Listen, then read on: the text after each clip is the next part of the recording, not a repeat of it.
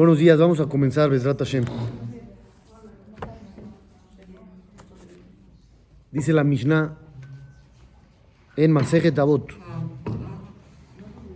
Yoshua ben Perahia, Benitai Harbeli Kibelu Mehem. La Torah la recibió Moshe Rabbenu en Har Sinai y la fue transmitiendo. La Mishnah trae los nombres de todos los Jajamim que fueron recibiendo dichas enseñanzas y las fueron pasando de generación en generación. Dice, Moshe recibió la Torah de Har Sinai, la entregó a Yehoshua, Yehoshua a los ancianos, los ancianos a los profetas, los profetas por su parte la pasaron a Anshe Knesset Agedolá, eran los hombres de la gran asamblea en la época de Aizra Sofer, luego viene Shimon Atzadik, viene Antignos, viene Yossi ben Yoezer, Yossi ben Yohanan, y después dice aquí Yoshua ben Perahia. ¿Qué dice Yoshua ben Perahia? Tres puntos. Haceleja Rab, haz para ti un maestro. Ukne leja Haber, compra un amigo. Dan et kol adam le zehut. Y acostúmbrate a juzgar a todas las personas para bien. Vamos a analizar qué significa haz para ti un maestro. Entonces hay jajamim aquí que explican que tengas una cabeza, un jajam principal, donde te puedas guiar, al que le puedas preguntar, del que puedas aprender. No estés brincando de aquí para allá. Así algunos explican. Uknele Jajaber dice, cómprate un amigo. ¿Qué es comprar un amigo? Aún si necesitas, Liknotobe Damim Karim, si te va a costar mucho dinero conseguir su amistad. Le fazer alab mamón que tiknea abato. Si necesitas pagar para comprar su cariño, hazlo. De plano. De plano. Normalmente la gente dice que esto no se puede comprar, ¿no? La amistad o el cariño no se puede comprar. Aquí dice que hagas lo posible. ¿Qué quiere decir? Si necesitas alguna vez, oye, te invito a un café, te invito a comer. Ese tipo de acciones que te cuestan dinero, pero vas a formar una relación de amistad, vale la pena, hazlo. Es una obligación prácticamente. El buen amigo se necesita principalmente para dos cosas. Número uno, como apoyo emocional, que uno necesita tener un amigo como apoyo emocional, al que le puedas contar, que puedas contar con él, que te puedas desahogar, que te pueda aconsejar. Y también, la otra, para que él te pueda a ti reprochar. Un buen amigo es aquel que te puede decir directamente en qué estás equivocado. La gente normal no se te va a acercar a decir eso. Van a saber que cometiste alguna falla o que la cometes, pero pues no te van a decir, porque no tienen la confianza de decirte. Normalmente no te acercas con un desconocido y le dices, oye, estás mal, tienes que cambiar. Ah, ¿Quién hace eso? Nadie. Pero si tienes un amigo cercano, ese amigo te va a decir, oye, la estás regando. La estás regando, Tienes que cambiar, echarle ganas. Para eso va a servir el amigo. No nada más como apoyo emocional, sino para que te pueda corregir, para que te pueda poner un hasta aquí, que a veces uno mismo no cambia o no se da cuenta. Entonces el buen amigo va a servir para eso. Y la siguiente, la tercera, dice bebé danet kol adam le de juta. Acostúmbrate a juzgar a toda persona para bien. ¿Esto a quién le sirve? Vamos a empezar, a ver yo veo a alguien cometiendo una acción y no sé si es buena o mala. Tengo mis dudas. Ahorita me vieron hacer una llamada. Una persona me marcó. Hace, tres minutos vieron que estaba con el teléfono. Me marcó una persona y me dijo, Rabino, mi hermano no vive en el país donde yo vivo y me habló a pedir dinero. Hasta ahí no parece haber ningún problema, no es un hermano pidiendo ayuda. Me dice, pero tengo mis dudas. Hay cosas como que no me cuadran. Me dice que necesita, pero luego ya no me avisó. Y luego me dice que tiene algunos ahorros, pero para esto no. Y entonces, ¿le ayudo o no le ayudo? Así me preguntó. ¿Qué es lo primero que yo le pregunto a él? ¿Tu hermano es confiable o no? Me dijo, es mi hermano. Le dije, sí, sé que es tu hermano. ¿Pero es confiable o no? Entonces me dijo, tengo mis dudas. A veces miente, pero normalmente no. Entonces le dije, a ver, ¿tú estás totalmente seguro que te está viendo la cara? Me dice, no. No, totalmente seguro no estoy. Puede ser que sí necesite el dinero. Y normalmente no miente, a veces sí. Entonces, ¿qué hacemos ahí? Que generalmente pide es porque... No, no dice que generalmente pide. No, el que, el que, la persona que pide es porque de verdad necesita, no va a pedir porque hay... Entonces es un caso de los que dice aquí la Mishnah. Puedes juzgarlo bien, puedes juzgarlo mal. Puedes irte por la vía de que, ah, a veces miente seguro también ahorita. O al revés, puedes decir, el 90% de las veces no miente, ¿por qué mentiría ahorita?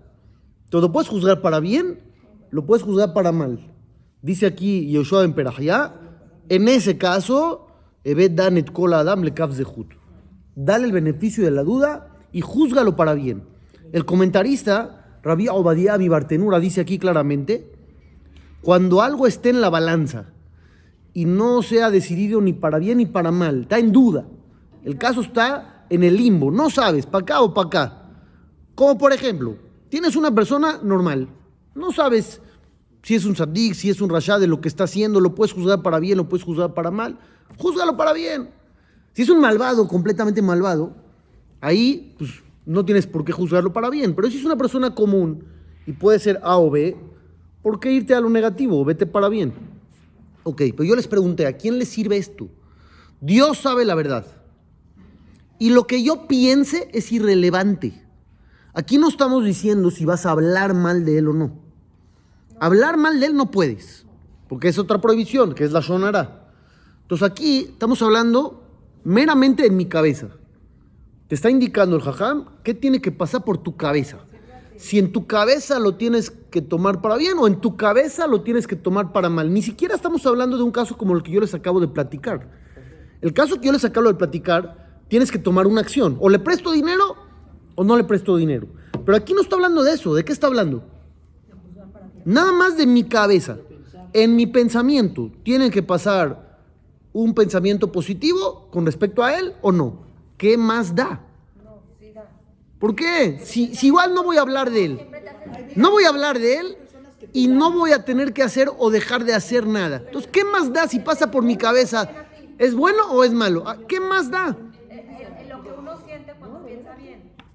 Entonces, yo pienso bien, yo me siento que a no puedes siquiera pensar en entonces una opción, como ustedes dicen, si piensas mal, tú mismo estás envenenado, como que tienes pensamientos negativos, te da coraje, te enojas, entonces tú mismo como que te contaminas mentalmente, ¿no? Esa, esa sería una opción.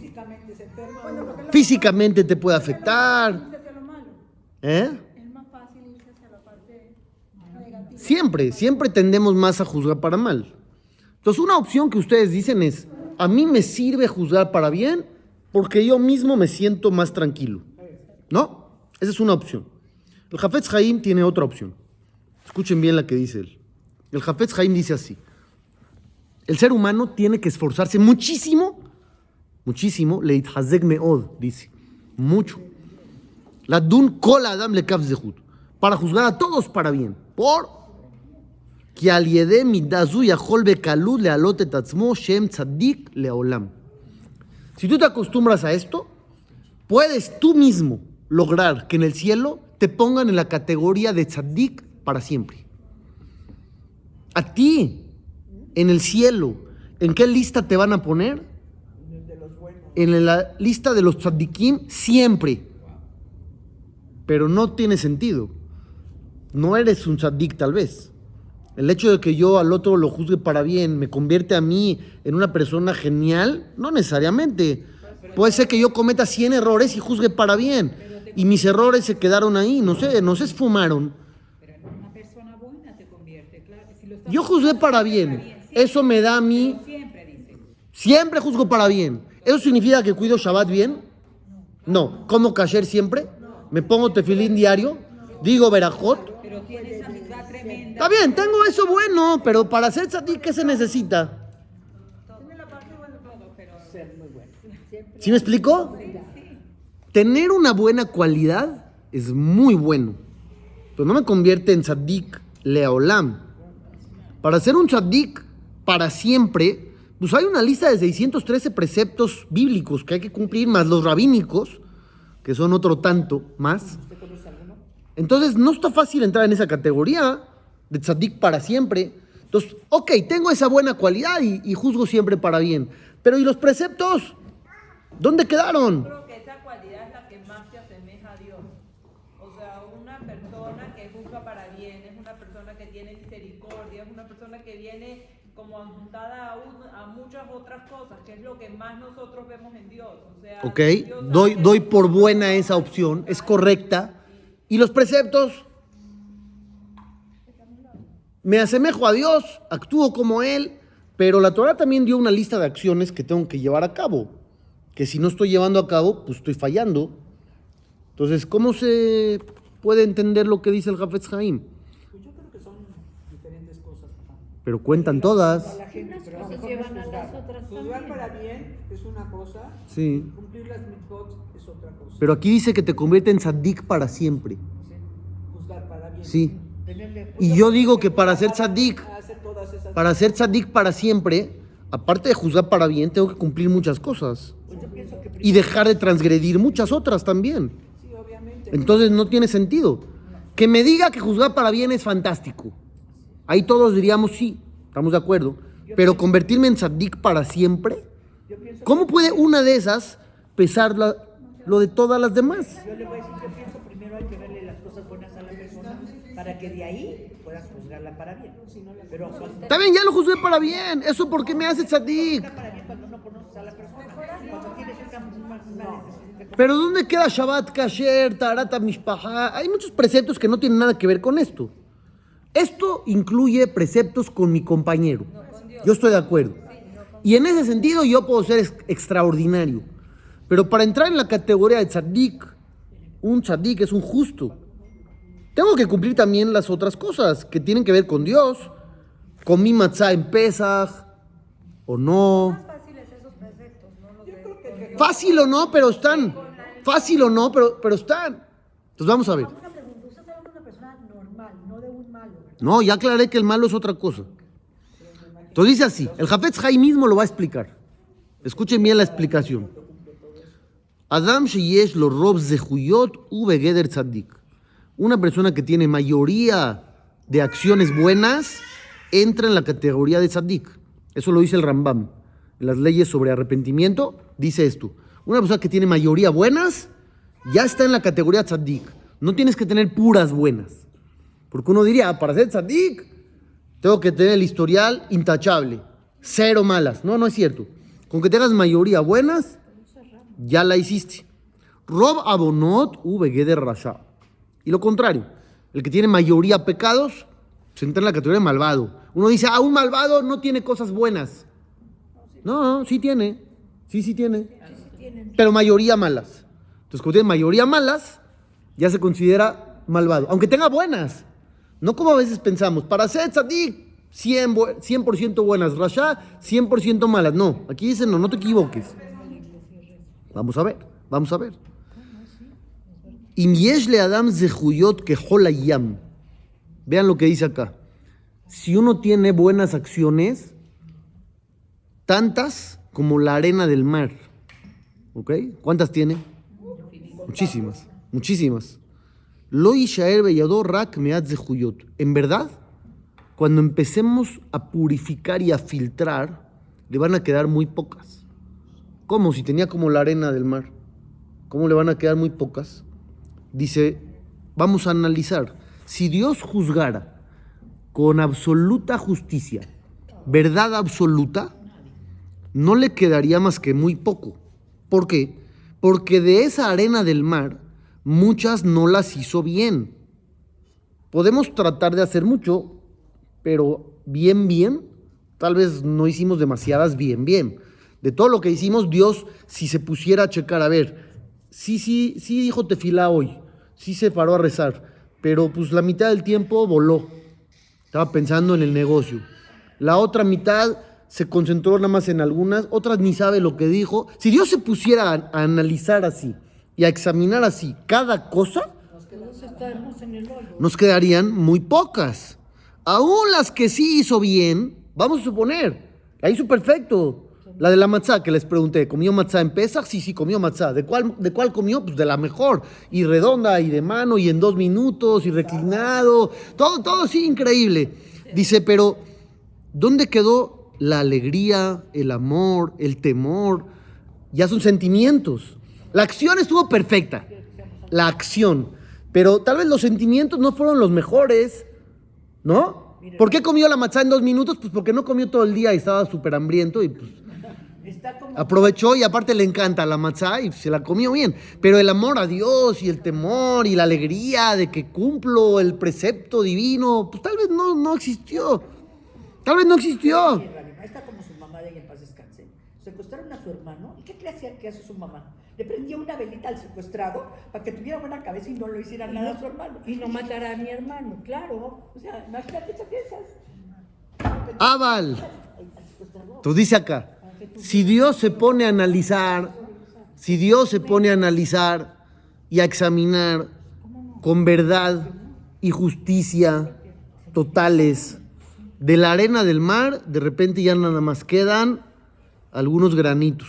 Ya no como la arena del mar, ya quedan algunos sí, algunos no.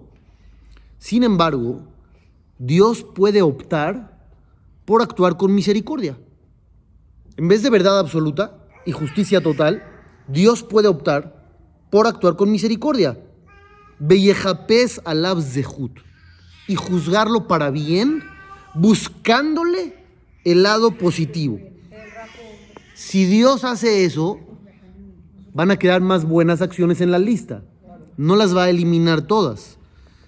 Inclusive, si no la hiciste con toda la alegría, Dios va a decir, bueno, pues la hizo. Vamos a pasársela, ¿no? No tuvo el 100% de la tefilá concentrado, pero dice Dios, pero pues se concentró a la mitad, vamos a, a valérsela. Como un maestro, había maestros, yo me acuerdo, que en mi época había dos tipos de maestros, bueno, tres. Había unos maestros que eran midat ad-din, así, justicia absoluta. ¿Qué hacían? Agarraban un crayón rojo para los exámenes, para calificar. Un crayón rojo grueso, me acuerdo. No era un color así, un bicolor. Era un crayón rojo así, enorme. Y si uno tenía una mala, la- el tacho ocupaba media página. Aunque nada más te habías equivocado en la, en la de arriba, nada más marcaban las malas. Así en rojo grande. Había otros maestros que no, calificaban las buenas y las malas. Igual, tache, palomita, tache, palomita. Y había un tercer grupo de maestros. Ese me acuerdo perfecto. Las malas no las marcaban. Sí las tomaban en cuenta, pero no ponían el tache. Nada más las buenas. Tuviste de 10 preguntas, 7 buenas. En la hoja había 7 palomitas. Y no había 3 taches.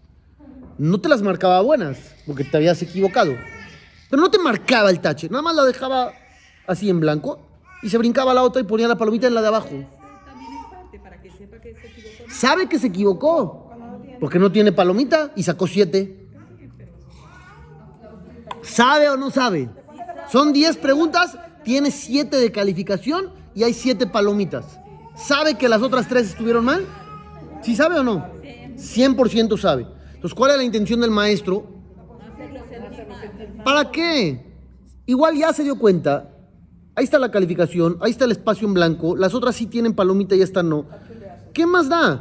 ¿Para qué marcarle la mala? Mejor le marco la buena. Le marco la buena, que se sienta bien consigo mismo y que a la otra quiera tener ocho palomitas. ¿Sí o no? Es el tercer tipo de maestro. Entonces dice, Dios puede optar por ser así. ¿Sabes qué? Misericordia. Vamos a juzgarlo para bien. ¿Por qué ser tan meticuloso? ¿Para qué fijarse tanto? Beadraba. Vean esto, se va a ir a escalar más todavía. Afilu ibnimsash yeshlo rob abornot. ¿Qué pasa a un individuo que tiene mayoría malas?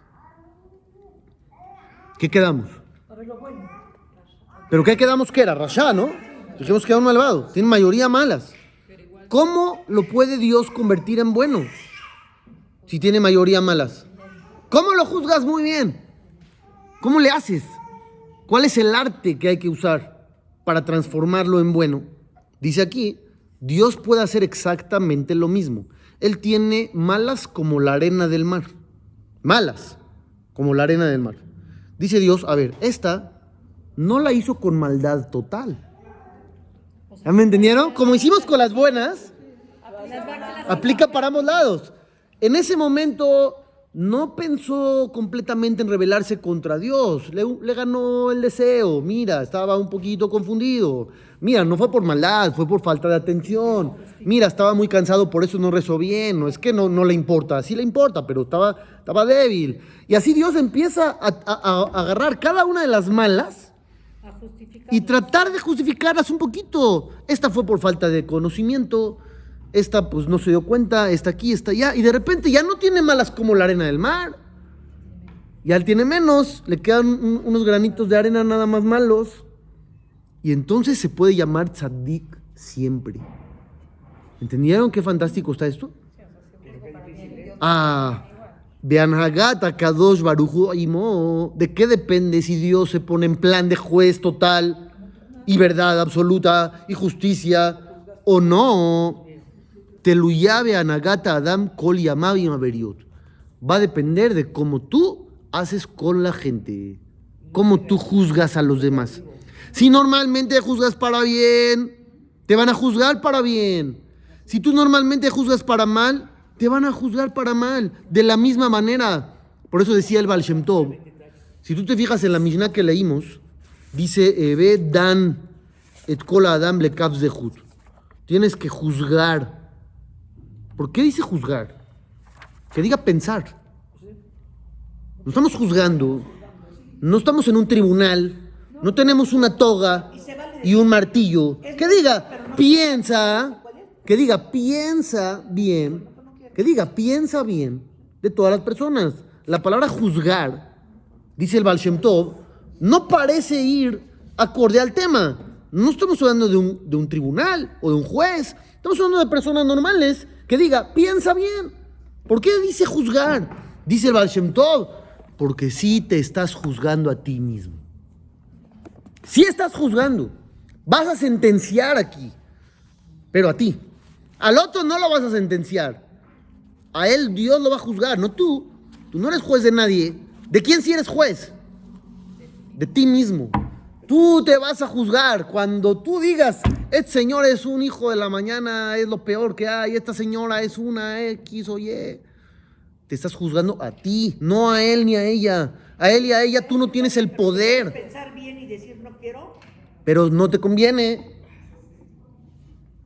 No conviene. Si uno está juzgando su propio destino y diciendo, no quiero juzgarlo para bien, ok, ok, estás en tu derecho, estás en tu derecho, pero Dios arriba te va a tratar de la misma forma. Va a decir Dios, yo podría juzgarte para bien, pero pues no quiero. No quiero. Igualito. Es lo que dice el Jafetz Haim. Uno mismo se está juzgando. Uno mismo pone en el cielo la línea, las reglas del juego. Uno las decide. Entonces sí estamos juzgando. Pero hay un dicho que también dice, el león cree que todos son de su condición sea, que al- hay veces al- al- cuando a jugar, uno quiere o juzga a alguien, piensa que va a ser como uno lo hace que no está bien. ¿Cómo? No entendí otra vez. al- Juzgas al otro cuando uno mismo hace lo mismo. Ah, eso es peor. Eso es peor, exacto. Eso es otra frase de Jajamín, que dice, cola posel, bemumó posel. Todo aquel que suele llegar a etiquetar a otros, normalmente él tiene el mismo problema. Cuando uno dice, es que este es un presumido, normalmente tú eres un presumido. Normalmente. Es que mira, siempre le gusta quedar bien. Normalmente a ti te gusta quedar bien. Y, y es exactamente por eso. ¿Por qué, ¿Por qué te brincó eso? ¿Por qué te molesta tanto? ¿Por qué no puedes simplemente aceptar que todos tenemos errores? ¿Por qué te choca? ¿Por qué te hierve la sangre? Porque te reflejas. Porque odias al otro lo que odias en ti. Esa es otra. ¿Entendieron o no? Entonces aquí dice el Jafetz Haim, explicando la Mishnah, que realmente estás juzgando tu propio destino. Y según cómo te comportes, te van a tratar a ti. Dios hizo un sistema en el mundo que se llama Teshuvah, el poder del arrepentimiento. ¿El arrepentimiento cambia la realidad o simplemente cambia la calificación que te dan? ¿Sí me expliqué? Una persona que comió cerdo y, se arrepiente, ¿no comió cerdo? O sí comió, pero se la pasan. Alguien mató, se mató. borra. ¿Se va a revivir el tipo? No. Entonces, ¿la teshuva cambia la realidad o nada más la calificación? Aparentemente nada más la calificación, pero no es así. No es así. Los jajamim nos enseñan, la teshuva se considera akirat aratzon be akirat maase. Arrancan la voluntad que tenías de pecar, la quitan, la cancelan, te consideran que no pecaste. Be akirat maase. Te quitan el hecho también. No existe la acción negativa. En el momento que tú te arrepientes, ya no existió la acción. La borran, la quitan de la lista. Aunque esa acción haya traído consecuencias. Sí, porque toda acción tiene consecuencias. Toda acción tiene consecuencias. Sí, pero hay unas que siguen. Sí, normalmente Ajá. toda acción o repercute de manera inmediata o a largo plazo, pero siempre causó algún impacto que va a tener repercusión en lo que siga. O se va a ver o, o ya no se va a ver, pero va a seguir. Cuando Caín mató a Hebel, el primer asesinato de seres humanos del mundo. Caín mató a su hermano Hebel. Envidias, esto, lo otro. Y a Kadosh Barujú se le apareció y le dijo, ¿qué hiciste? Kol de me ajija aquí melai minadama. La voz de las sangres de tu hermano gritan, claman desde la tierra. Dicen los jajamim, no dijo la sangre, dijo las sangres. ¿Qué las sangres? Todos los que iban a nacer de ahí. Hebel iba a tener hijos y esos hijos iban a tener hijos y los hijos de los hijos de los hijos también. Y, entonces dice, todas las almas que iban a venir claman desde la tierra. Entonces aparentemente no hay manera de, de- de arreglar. Ya no hay nada que hacer. No, ya se ha perdido todo eso. Ya se perdió todo. Sin embargo, Caín le dijo a Dios, Gadol aboní mi nesó, que mi pecado es tan grande que tú no lo puedes cargar, que mi pecado supera tu misericordia. Mi pecado es tan grande que ni tú, Dios, puedes hacer algo al respecto. Y de ahí se aprende la teshuvah. Quiere decir que aún algo tan trágico como eso, sí se puede. Inclusive, dice la Gemara, si uno se arrepiente por amor a Dios, no por miedo al castigo ni nada, por amor. Nada más. Te amo Dios, me arrepiento de lo que hice, te fallé. No porque te da miedo que Barminan te caiga un rayo, no. Amor, amor puro.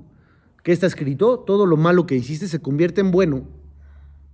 Vas a llegar arriba, no nada más no cometiste el pecado, tienes en la lista acciones buenas que nunca hiciste. Y están ahí a tu favor.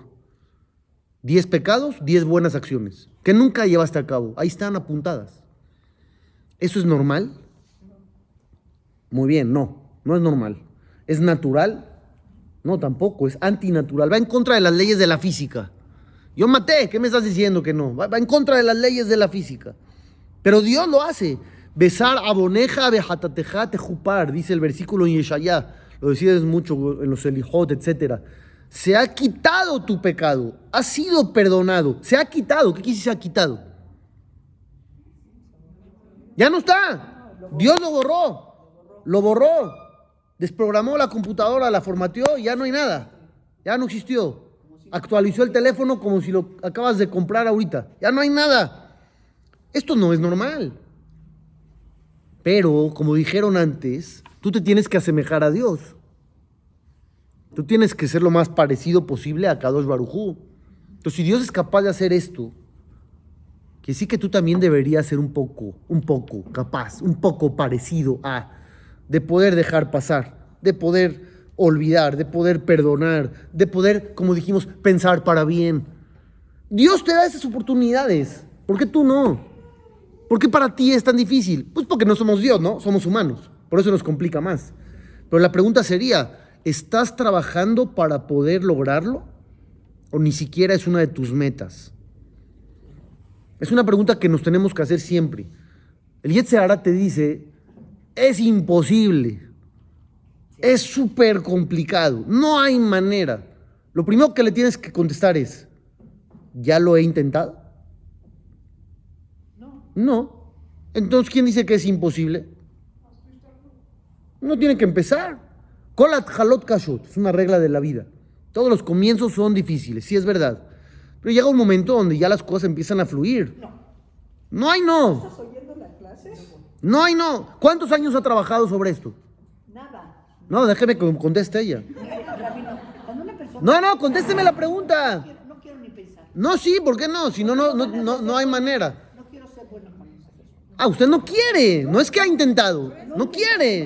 Está bien. Entonces es una decisión personal. Pero no diga que es imposible. Pero cuando te lastiman, cuando ya no, cuando te está haciendo un efecto colateral, que dices, más de pensar, ya me, ya me hacen. ¿Usted cree que usted es la única persona en el mundo a la que han dañado? no me ha dañado, no quiero. ¿O que han lastimado? ¿O que han afectado? No. Muy bien. ¿Hay otras personas que han salido lastimadas? No me interesa. No, sí. Es que si no le interesa pensar en nada, no hay manera de llegar al punto. No, quiere pensar, no quieren esforzarse, no quiere analizar nada, quiere cerrar el ataúd. Y entonces ya acabó. Pues entonces ya estamos perdidos. No tiene chiste así. Por eso, pero, pero no, no. Es más difícil no tratar. Obviamente, obviamente, este tema es sensible, no es fácil, pero no podemos cerrar la puerta a la posibilidad de lograrlo. Todo se puede, hay que tener voluntad, hay que ver las ventajas, hay que ver el tema, y entonces dice uno, ok, si quiero o no quiero. Mejor hay que dejar pasar un poco el tiempo de que está uno lastimado. Obvio, obvio, obvio. Hay una frase de los jajamín. Escuchen, señoras. Escuchen la frase. Hay una frase que dicen los sabios que dice así: No consueles a alguien que no ha enterrado a su muerto. No vayas a contentar a alguien mientras sigue hirviendo de enojo. Tienes que darle tiempo a las cosas. Pero ese tiempo pueden ser 10 días o 10 años o 50 años. Y uno tiene que tomar esa decisión de cuánto uno está dispuesto a seguir con esa contaminación emocional y cuándo está dispuesto a liberarse de una vez por todas. Claro, claro, claro. Acabamos de decir que uno mismo se juzga, uno mismo sentencia. Pero uno aparte lleva, uno aparte lleva la rabia dentro de su cuerpo. Sí, claro. Cosas.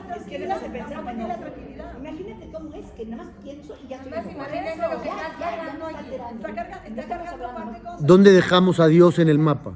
Estás cargando muchísimo, no vale la pena. ¿Dónde dejamos a Dios en el mapa? ¿Dónde dejamos a Dios en el mapa? No hay no sé, no hay no sé. No hay no sé. ¿Dónde está Dios? ¿Dónde está ese Dios que permitió que esto pase? ¿Dónde está ese Dios que todo es para bien? ¿Dónde está ese Dios que sabe lo que hace? ¿Dónde está ese Dios que acompaña y que guía y que cuida y que está ahí? Hay que pensar en todo eso. No, no es fácil sobreponerse a una situación adversa si uno no tiene a Dios al lado y si no sabe lo que es Dios y lo que hace. Solamente tomando en cuenta todos esos factores, hay fuerza para continuar. Si no, no hay manera. Si no, yo estoy de acuerdo con usted, no hay manera. No hay manera. No hay manera. Dice el Midrash en Mishle, Imraita Adam Shemedaber Tobal Javero, si tú ves a una persona que suele hablar bien de otros, También los ángeles celestiales hablarán bien de él. Adam Shemedaber Raal Javero.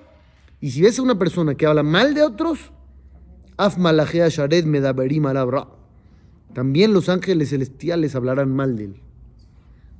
Los ángeles, dicen los Jajamim, se asemejan a una corte en este planeta.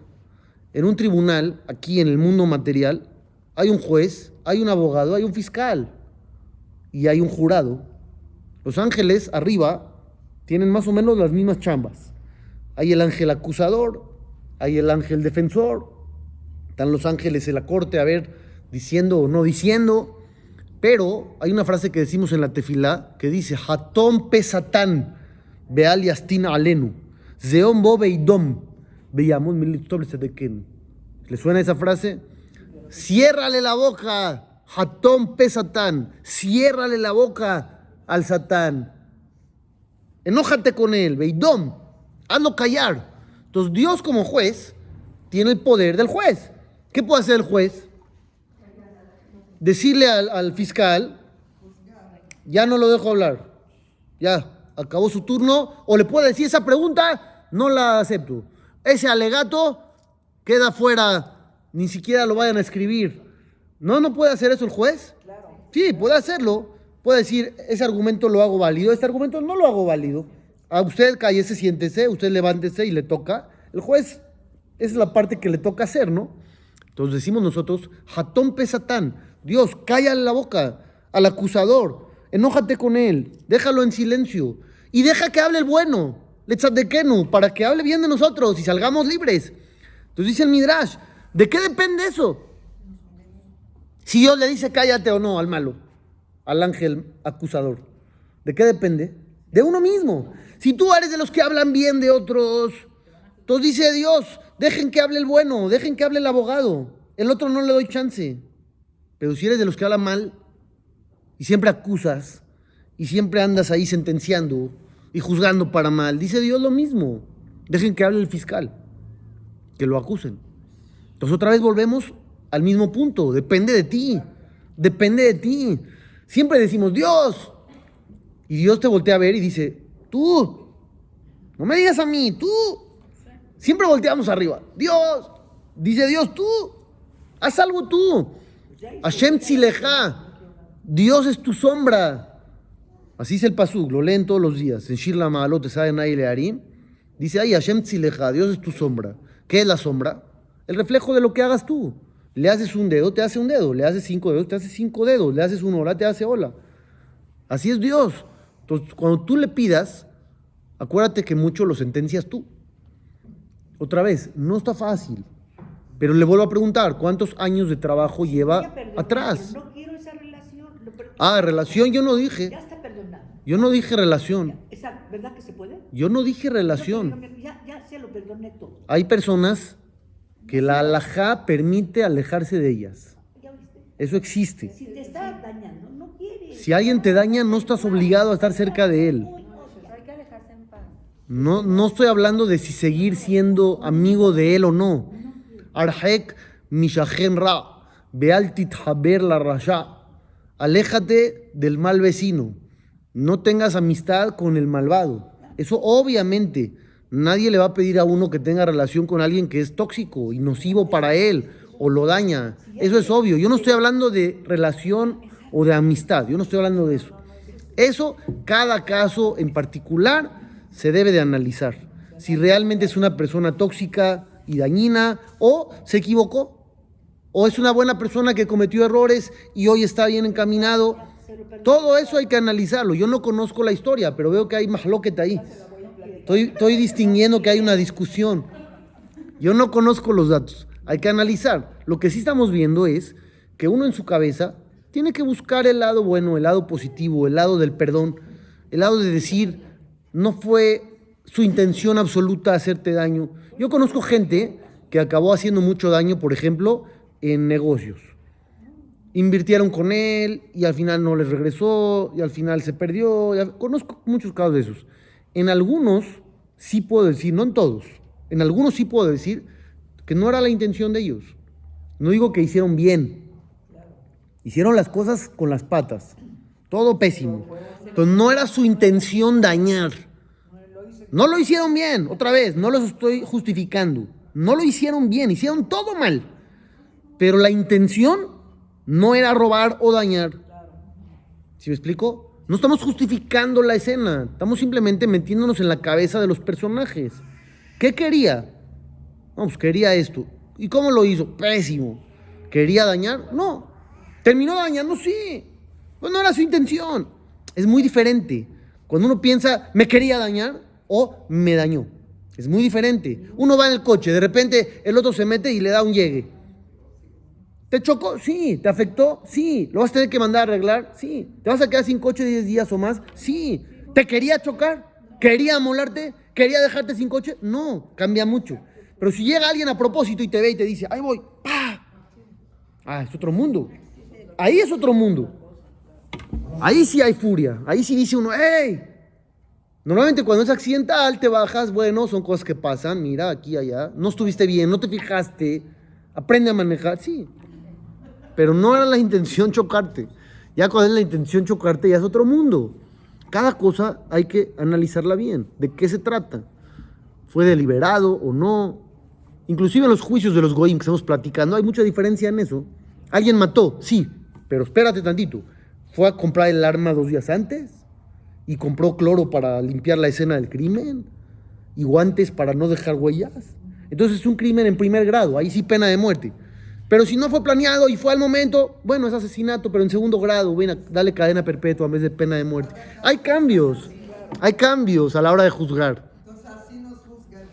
Como nosotros juzguemos, nos juzga Dios.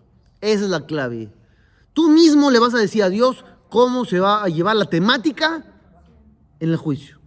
Juzgas para bien, te van a juzgar para bien. Das el beneficio de la duda, Dios te va a hacer lo mismo.